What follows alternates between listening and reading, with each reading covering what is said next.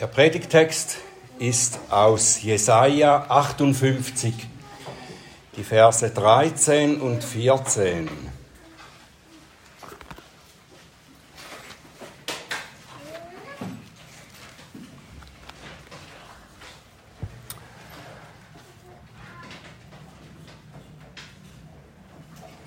Das ist das Wort Gottes.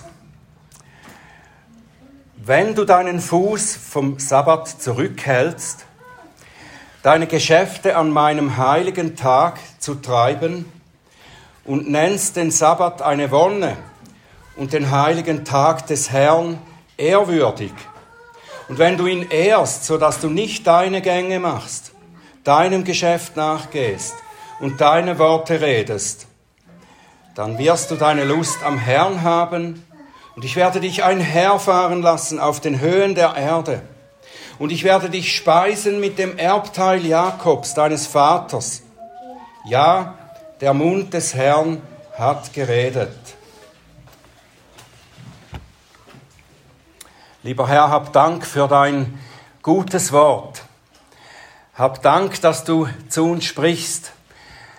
Bitte hilf, dass wir es verstehen, dass wir verstehen, was du uns zu sagen hast, dass wir aufmerksam sein können auf dein Wort und bitte öffne du meine Lippen, dass sie deinen Ruhm und deine Herrlichkeit verkünden. Amen. Ein kranker Mann lag seit Jahren am Teich Bethesda, weil er hoffte, dort eines Tages geheilt zu werden. Wie wir wissen, musste dort jemand einfach in den Teich hineinspringen oder hineingelegt oder geworfen werden, damit er von seiner Krankheit geheilt wurde. Dieser Mann lag da seit vielen Jahren und Jesus kam am Sabbat dort vorbei und er heilte den Mann. Und die jüdischen Führer griffen ihn an klagten ihn an, weil er am Sabbat heilte und somit eine Arbeit verrichtete. Jesus wirkte oft, wir finden viele, viele Beispiele im Neuen Testament, wie Jesus mit Absicht am Sabbat wirkte, um den Juden, die in einem gesetzlichen Formalismus verharrt waren, eine Botschaft zu schicken. Seine Botschaft war nicht, dass der Sabbat nicht mehr gehalten werden sollte oder müsste. Er sagt ja in der Bergpredigt, dass er nicht gekommen sei, um Gottes Gebote aufzuheben, sondern sie zu erfüllen. Seine Botschaft, die er brachte, war eine Erklärung, wie der Sabbat richtig verstanden und richtig gehalten werden soll. Und bei dieser Gelegenheit machte der Herr auch eine provokative Aussage, die die Juden schließlich so wütend machte, dass sie ihn umbringen wollten. Er sagte, mein Vater wirkt bis jetzt und ich wirke. Ich könnte das auch mit arbeiten übersetzen. Mein Vater arbeitet bis jetzt und ich arbeite. Und damit meinte er, dass Gott der Vater am Sabbat wirkt, auch am Sabbat wirkt. Und auch der Sohn Gottes wirkt am Sabbat. Er nannte sich den Herrn des Sabbats. Der Tag des Herrn, der Herr des Tages, wirkt am Tag des Herrn. Der Herr des Tages wirkt am Tag des Herrn. Wie wirkt der Herr an seinem Tag.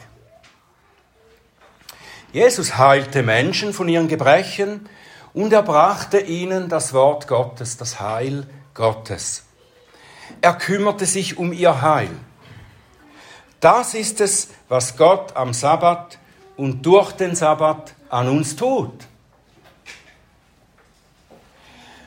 Durch den Propheten Jesaja, den wir vorhin eben gelesen haben, ruft er dies seinem Volk zu.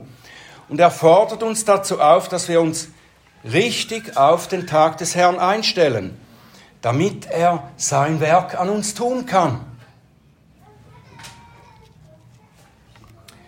Der Sabbat oder der Tag des Herrn, Jesaja benutzt diese beiden Begriffe synonym. Der Sabbat ist der Tag des Herrn. Ist uns nicht als ein Gesetz der Einschränkung gegeben, sondern als ein wunderbares Geschenk und ein Mittel der Gnade, durch das Gott sich uns selbst, dass Gott sich selbst uns mitteilt und uns sein Heil, sein Heilswirken mitteilt und an uns tut. Und darum sagt Jesus, der Sabbat ist um des Menschen willen geschaffen und nicht der Mensch um des Sabbats willen. Sabbat ist um des Menschen willen geschaffen, damit Gott an diesem Tag an uns wirkt, an uns seine Arbeit tut, uns sein Heil schenkt, es vertieft das ist die Verheißung, das, was Jesaja ausdrückt in einer Verheißung. Das ist eine Verheißung, das Wort, das der Herr Jesaja auszurichten gibt, kritisiert das Volk Gottes. Er kritisiert es nicht in der Weise, dass sie seine Gottesdienste nicht halten würden das haben sie getan. Er klagt sie dafür an, dass sie in einem Formalismus festgefahren sind, der nur äußerlich die gottesdienstlichen Handlungen pflegt. Das ist der Zusammenhang von Jesaja 58. Sie pflegen nur noch die gottesdienstlichen Handlungen, indem sie so da hindurchgehen äußerlich, ohne wirklich den Herrn zu lieben ohne mit dem Herzen anzubeten. Und da gibt er eine Reihe von Verheißungen in diesem Kapitel 58. Und er sagt, wenn du deinen Gottesdienst in der Weise hältst, wie er mir gefällt, dann wirst du dadurch großartigen Segen empfangen. Vers 8, Jesaja 58 zum Beispiel. Dann wird dein Licht hervorbrechen wie die Morgenröte und deine Heilung wird schnell sprossen. Deine Gerechtigkeit wird vor dir herziehen und die Herrlichkeit des Herrn wird deine Nachhut sein. Und in den Versen 13 und 14, da bezieht er sich dann besonders eben auf das rechte Halten des Sabbats. Vers 14 enthält die wunderbare Verheißung, das Versprechen an die, die den Sabbat von Herzen und nicht nur formal halten. Lasst uns diese Verheißung, diese dreifache Verheißung zunächst betrachten. Das wird der Herr dir tun. Das wird er an dir bewirken, wenn du seinen Tag heilig hältst. Erstens, du wirst deine Lust am Herrn haben. Du wirst deine Lust am Herrn haben. Es ist eine großartige und mutmachende Verheißung für Menschen, die nur noch formal die Religion pflegten, sich um die Einhaltung von Gesetzen bemühten, ohne mit dem Herzen beteiligt zu sein, ohne wirkliche Freude darüber zu empfinden.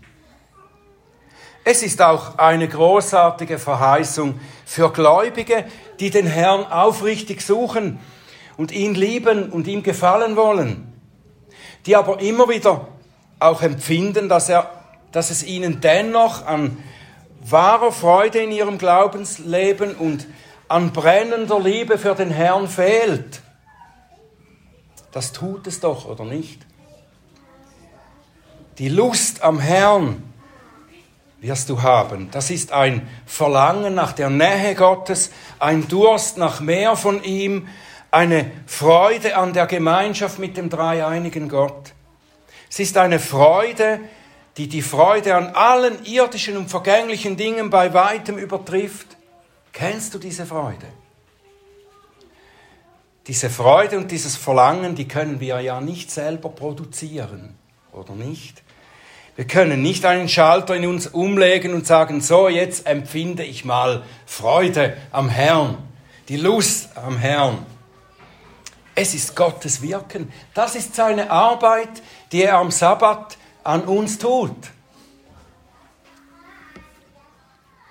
Zweitens verheißt uns der Herr, Du wirst auf den Höhen der Erde einherfahren oder einherschreiten.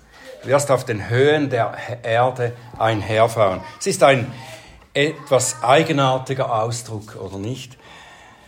Was bedeutet er? Wir finden diesen, dieses Wort oder diese Begrifflichkeit schon früher im Wort Gottes, zum Beispiel in Deuteronomium 5. Mose 32 und 33, da wird das gesagt im Zusammenhang mit der Einnahme des Landes, das Gott verheißen hat. Ein Herschreiten oder Wohnen auf den Höhen, das ist ein Ausdruck des Sieges des Volkes Gottes, des Sieges im Kampf gegen seine Feinde. Jesaja braucht den Ausdruck auch schon früher, wo er die siegreiche Rückkehr des Volkes Gottes aus dem Exil prophezeit. Das ist äh, Jesaja 33 ab Vers 14. Die Sünder in Zion sind erschrocken. Zittern hat die Gottlosen gepackt. Wer von uns kann sich bei verzehrendem Feuer aufhalten? Wer von uns kann sich bei ewigen Gluten aufhalten? Wer in Gerechtigkeit lebt und Wahrheit redet, wer den Gewinn der Erpressungen verwirft, wer seine Hände schüttelt, um keine Bestechung anzunehmen, wer sein Ohr verstopft, um nicht von Bluttaten zu hören? Und seine Augen verschließt, um Böses nicht zu sehen, der wird auf Höhen wohnen. Felsenfesten sind seine Burg. Es ist ein Bild für den Sieg, der im neuen Bund erfüllt wird.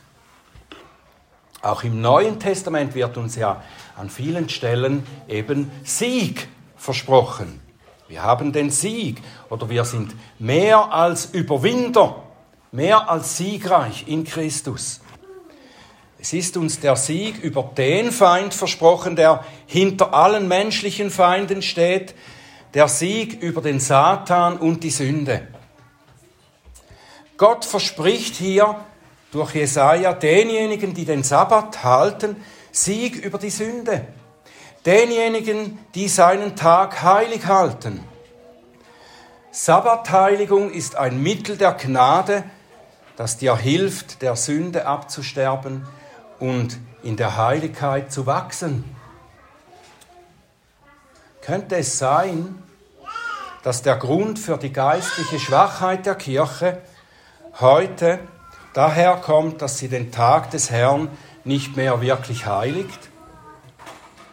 Könnte das auch der Grund dafür sein, dass wir bestimmte Problembereiche oder Sünden einfach nicht in den Griff bekommen?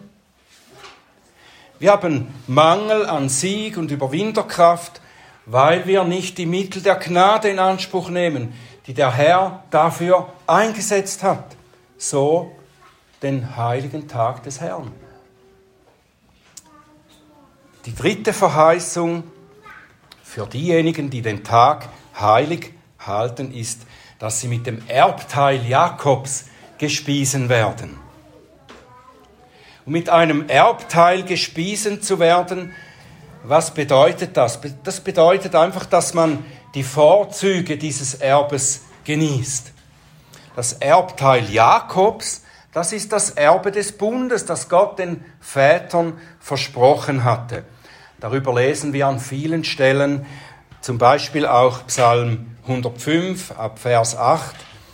Er gedenkt ewig seines Bundes, des Wortes, das er geboten hat, auf tausend Geschlechter hin, den er gemacht hat mit Abraham, seines Eides an Isaac.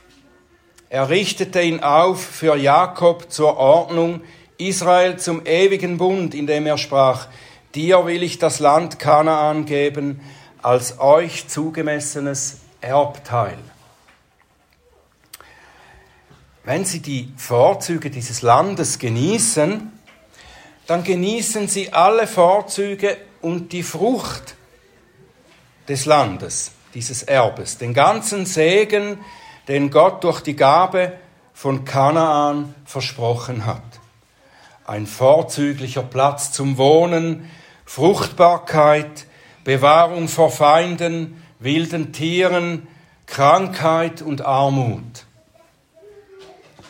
Das ist natürlich eine typologische Vorausschau auf das geistliche Erbe des Volkes Gottes im neuen Bund. Dieses Erbe des Volkes Gottes im neuen Bund, das durch diese Typen angekündigt wurde, das beinhaltet die Adoption, das heißt die Annahme als Kinder Gottes, die Heilssicherheit, Freimut im Gebet, Glaubensüberzeugung, liebende Gemeinschaft mit Gott. Das sollen wir genießen. Die Verheißung sagt, wir werden reich gesättigt werden mit diesen geistlichen Gütern. Sie werden uns in unserem alltäglichen Glaubenswandel erfreuen. Das alles bekräftigt der Herr denen, die seinen Tag heilig halten. Und er bekräftigt es zusätzlich, indem er sagt, ja, der Mund des Herrn, Jahwe, hat gesprochen. Das ist Gottes Siegel der Garantie, dass uns das wirklich alles gegeben wird.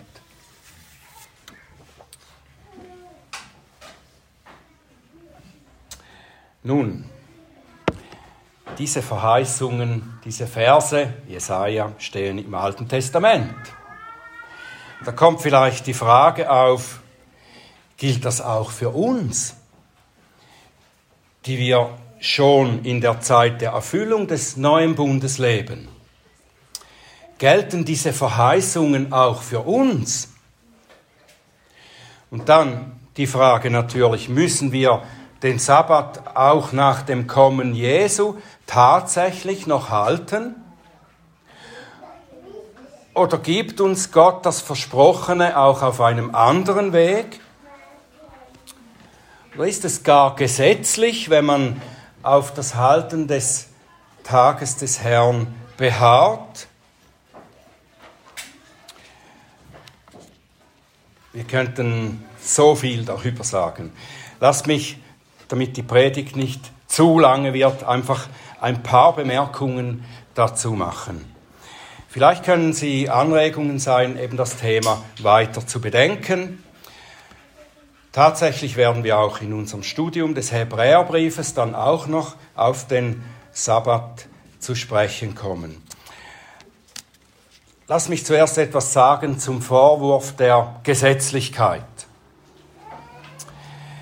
Gesetzlich sind wir gemäß der Bibel dann, wenn wir Gottes Gebote, die Gebote aus dem Gesetz Gottes nur deshalb halten, um Gott zufriedenzustellen und uns dadurch das Heil zu verdienen. Das ist gesetzlich.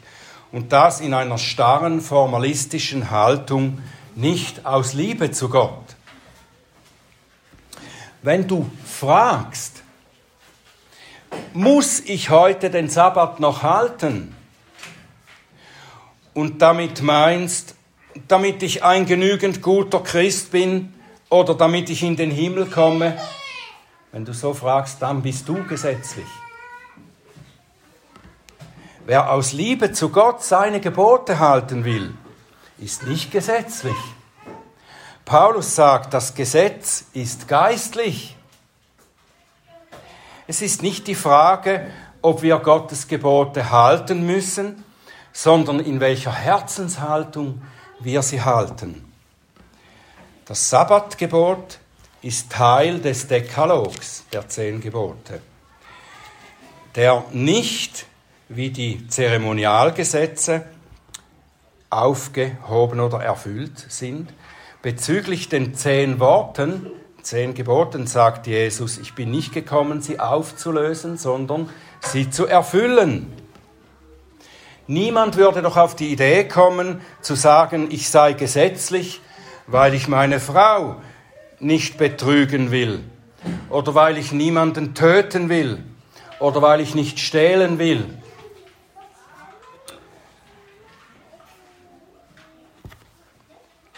Nun bezüglich der Gültigkeit dieser Worte Jesajas, also im Alten Testament, gelten sie auch im Neuen Bund?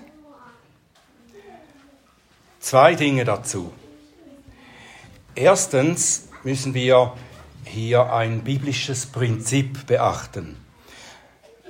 Das Alte und das Neue Testament sind nicht zwei voneinander getrennte Bücher, die einen unterschiedlichen Zugang zu Gott oder unterschiedliche Wahrheiten präsentieren. So dass man, wenn man das Alte Testament liest, immer wieder prüfen müsste, ob das Neue Testament vielleicht hier etwas anderes sagt oder ob es wirklich wiederholt wird. Ähm, und das, was das Neue sagt, ist dann gültiger als das Alte oder es ersetzt es. Die Bibel ist ein einheitliches Buch, das die Offenbarung von Gottes Heil in einer geschichtlichen Entwicklung darstellt. Und die geistlichen Wahrheiten und Prinzipien, die sind eins in diesem ganzen Buch. Sie werden nur aus unterschiedlichen Perspektiven und entsprechend der Fähigkeit des Verständnisses der Menschen, die das gesagt bekommen, äh, darstellt. Wer diese Einheit der Schrift und ihre geschichtlich fortschreitende Offenbarung des Heils verstanden hat, der wird nicht bei jedem Thema immer wieder fragen, gibt es im Neuen Testament einen Bibelvers, der ausdrücklich sagt, du sollst oder du musst immer noch.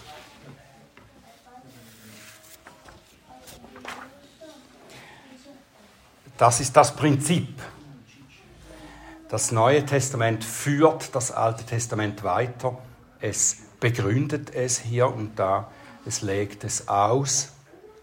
Aber es sagt nicht etwas ganz anderes. Nun gibt es aber auch noch ein ganz starkes Argument aus dem Zusammenhang des Jesaja-Buches. Schauen wir, wo diese Verse 13 und 14 in Jesaja 58 stehen. Zuerst steht die Anklage mit Verheißungen in Kapitel 58 im Zusammenhang mit dem, was Gott im Blick auf den neuen Bund tun wird. Also in, diesen, in all diesen Kapiteln äh, sagt Gott eigentlich im Blick auf den neuen Bund, was er noch tun wird. Noch deutlicher wird es, wenn wir die Kapitel unmittelbar vor 58 lesen. Schon nach dem Kapitel 40 fängt ja Jesaja an, im Blick auf die Zeit nach dem Exil zu prophezeien. Vorher geht es mehr um äh, die Strafe Gottes, dass das Volk ins Exil geführt wird. Nach 40 prophezeit der Prophet in Gottes Auftrag, wie das kommen wird nach dem Exil für das Volk Gottes. Die Zeit nach dem Exil ist unmittelbare Vorbereitung des Volkes auf die Erfüllung der Verheißung des neuen Bundes. Dann spätestens Kapitel 53 Jesaja, das kennt ihr alle so gut. Da prophezeit Jesaja ganz deutlich, wie Gott den neuen Bund einführen wird, nämlich durch seinen Christus, den leidenden Gottesknecht. Dann weiter lesen wir in Kapitel 55 die Einladungen zu den Vorzügen des neuen Bundes. Kommt alle her und trinkt. Das ist auf Christus vorausgesagt. Christus wird das wörtlich wiederholen. Zum Beispiel in Johannes 7, Vers 37 und folgende. Wer Durst hat, der komme her zu mir und trinke. Es ist auf den neuen Bund ausgerichtet. Und dann Kapitel 56, Jesaja 56, wird es noch deutlicher. Lese ich einmal die Verse 1 bis 7. So spricht der Herr. Wahret das Recht und übt Gerechtigkeit. Denn mein Heil ist nahe, dass es kommt, und meine Gerechtigkeit, dass sie geoffenbart wird. Glücklich der Mensch, der dies tut, und das Menschenkind, das daran festhält, der den Sabbat bewahrt, ihn nicht zu entweihen und seine Hand davor bewahrt, irgendetwas Böses zu tun.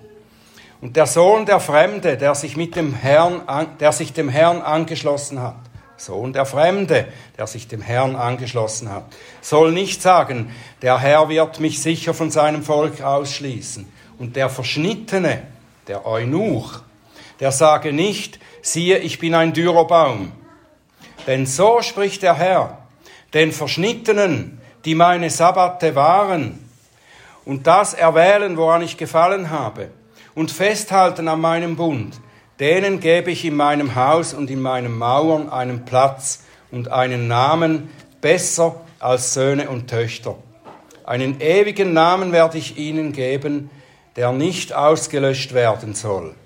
Und die Söhne der Fremde, die sich dem Herrn angeschlossen haben, um ihm zu dienen und den Namen des Herrn zu lieben, ihm zu Knechten zu sein, der den Sabbat bewahrt, ihn nicht zu entweihen, und alle, die meinen Bund festhalten, die werde ich zu meinem heiligen Berg bringen und sie erfreuen in meinem Bethaus.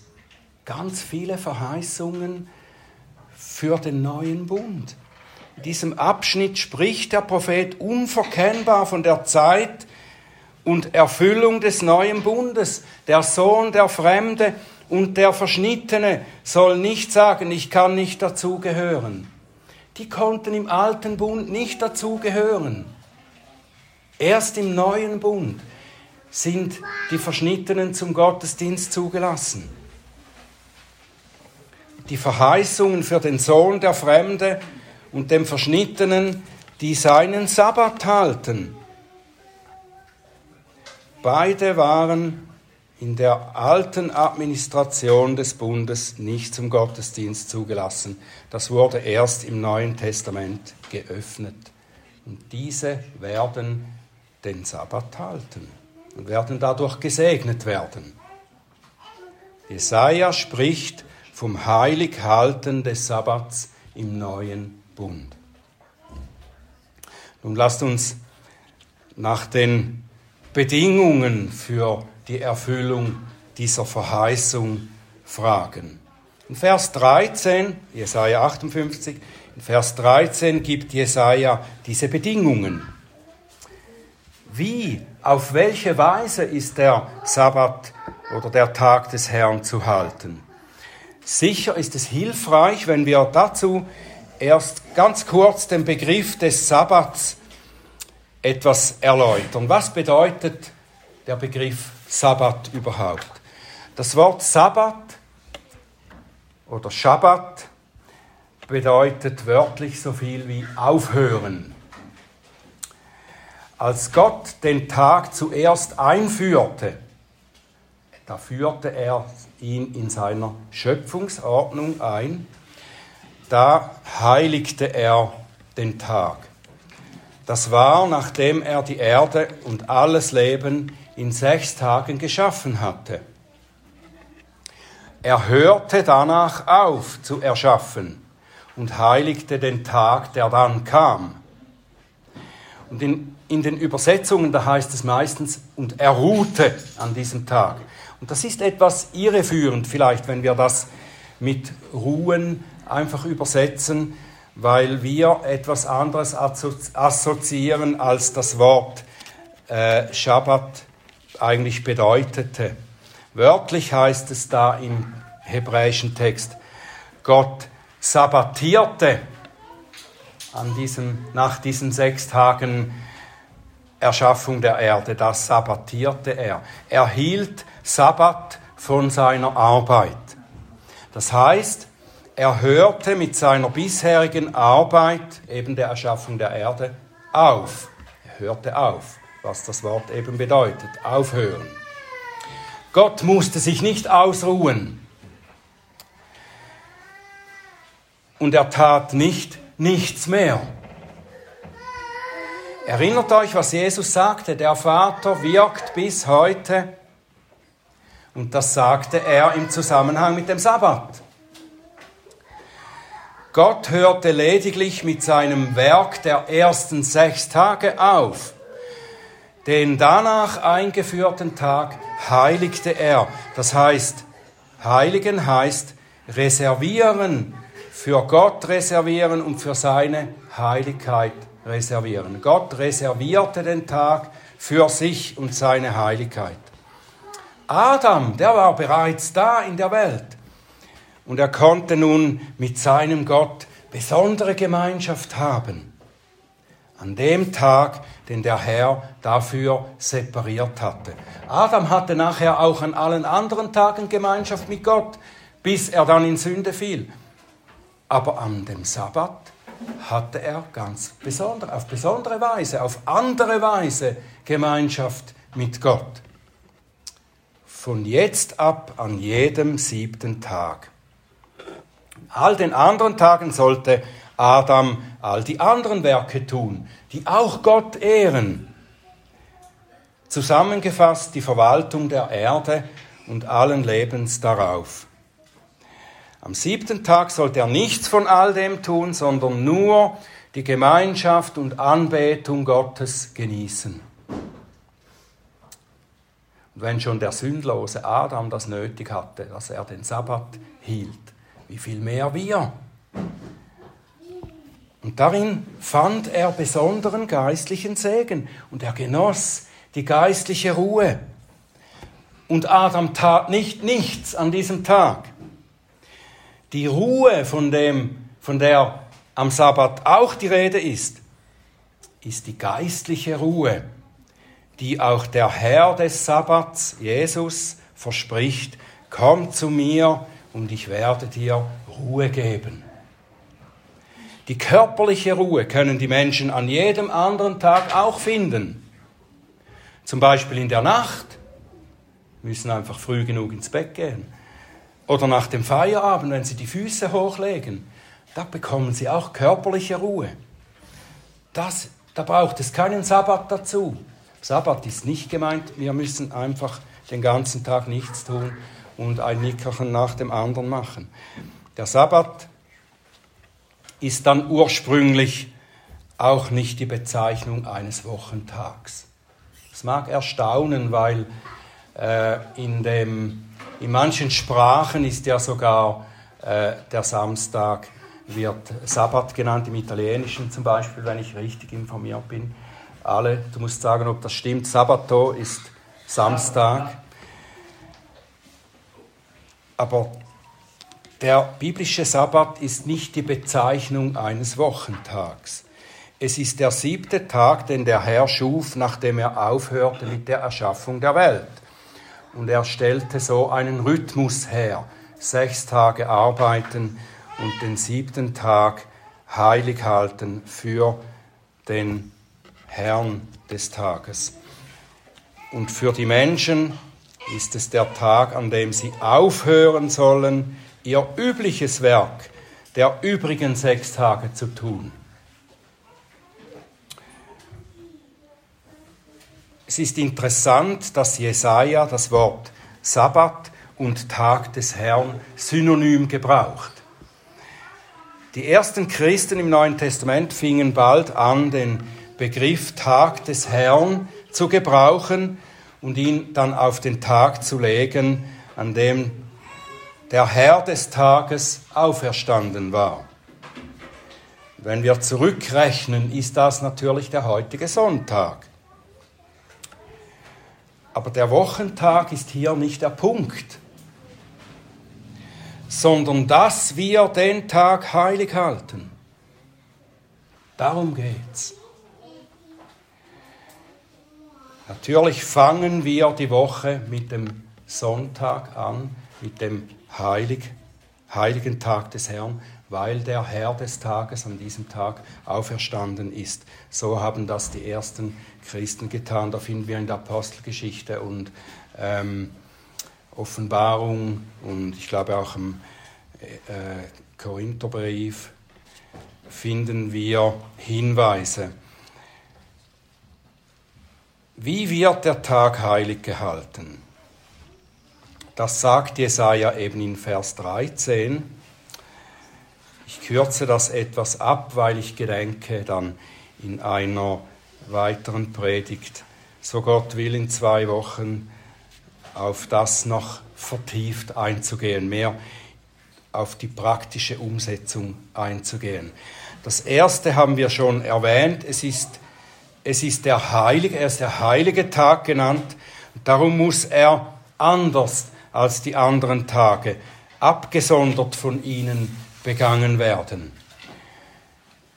Und er ist der heilige Tag des Herrn, ist der Tag des Herrn, er gehört dem Herrn, er gehört nicht mir, er gehört nicht der Familie, ist nicht der Familientag, ist der Tag des Herrn, es gehört auch nicht dem Arbeitgeber und so weiter. Er gehört dem Herrn und darum legt er fest, wie wir diesen Tag begehen sollen. Und es ist ein Tag.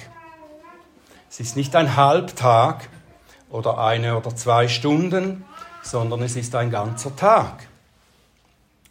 Und die Verheißungen, die wir gehört haben, die sind uns versprochen, wenn du erstens deinen Fuß vom Sabbat zurückhältst, deine Geschäfte zu tun, deine Gänge zu machen und deine Worte oder deine eitlen Worte zu reden. Die Betonung ist immer auf dem deine, nicht deine. Es ist grundsätzlich nicht so, dass man auf schlechte Dinge verzichten muss, sündige Dinge. Die sollen wir ja an allen Tagen nicht tun. Es sind Dinge, die an anderen Tagen völlig richtig sind zu tun, die auch Gott ehren, wir sollen ja an sechs Tagen arbeiten, produktiv sein, auch vor Gott, das Gute schaffen, das Gott ehrt. Der siebte Tag ist aber der Tag der Anbetung Gottes. Und diesen sollen wir einen heiligen Tag und eine Wonne nennen, so sagt Jesaja. Eine Wonne, das ist eine große, tiefe Freude.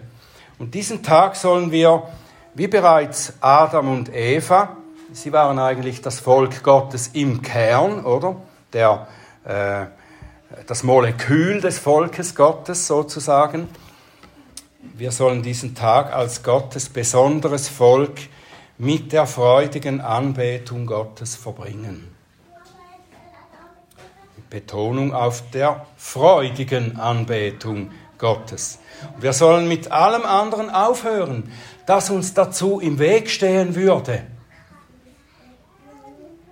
Es geht nicht darum, dass diese Dinge, diese anderen Dinge am Sabbat verboten sind, weil sie uns Spaß machen, sondern weil sie die viel größere Freude hindern, die wir in der Gemeinschaft mit Gott und seinem heiligen Volk finden können. Die in der Erfüllung seiner Verheißungen eben zu finden sind. Wenn wir die Verheißungen glauben, die der Herr gemacht hat, dann wollen wir doch bestimmt den Sabbat so halten, dass wir den größtmöglichen Gewinn davon haben. Wie können wir das erreichen? Sicher nicht, indem wir zuerst überlegen, was wir alles nicht dürfen, sondern wir werden alles daran setzen, dass der Tag, der ganze Tag wirklich ein Tag der Freude am Herrn wird, und dass wir ihn eben eine Wonne nennen können. Wir pflegen keinen sabbatarischen Formalismus, sondern suchen an diesem Tag und durch diesen Tag die Freude am Herrn und die Liebe zu ihm zu vertiefen. Und das braucht für die meisten von uns einiges an Übung. Wir sind nicht mehr gewohnt, den Tag des Herrn so zu halten, wie man das getan hat am Anfang. In unserer westlich, sagen wir mal westlich-europäischen Kultur ist das ziemlich verloren gegangen, dass man diesen Tag wirklich so heilig hält. Einen ganzen Tag mit Gottesdienst zu verbringen, das sind drum die meisten von uns nicht mehr einfach gewohnt. Und vielleicht ist das auch gut, weil man tut das dann nicht einfach aus einer Gewohnheit heraus, die man schon immer so getan hat. Wir müssen, wir müssen etwas Übung bekommen darin, den Tag heilig zu halten. Wir sind das nicht mehr gewohnt, aber all die großartigen Dinge im Leben, die sind ja auch nicht billig zu haben. Oder? Wir, wir bringen Anstrengung auf, auch für alle anderen guten und schönen Dinge im Leben. Wir setzen oft alle unsere Energie, Zeit, Geld für die irdischen Dinge ein, die uns Freude bereiten sollen, sechs Tage die Woche. Liebst du den Herrn genug, um einen einzigen Tag in der Woche lang deine ganze Kraft einzusetzen, um ihn besser kennenzulernen, seine Gemeinschaft zu genießen und ihm die Anbetung zu bringen, die ihm gebührt? Das ist die Frage. Stellen wir uns diese Frage. Dann werden wir vielleicht auch noch den Abend davor dazu nutzen, uns und vielleicht auch unsere Kinder auf diesen besonderen heiligen Tag des Herrn vorzubereiten. Wie gesagt, etwas mehr dazu in zwei Wochen, wenn der Herr uns das erlaubt. Amen.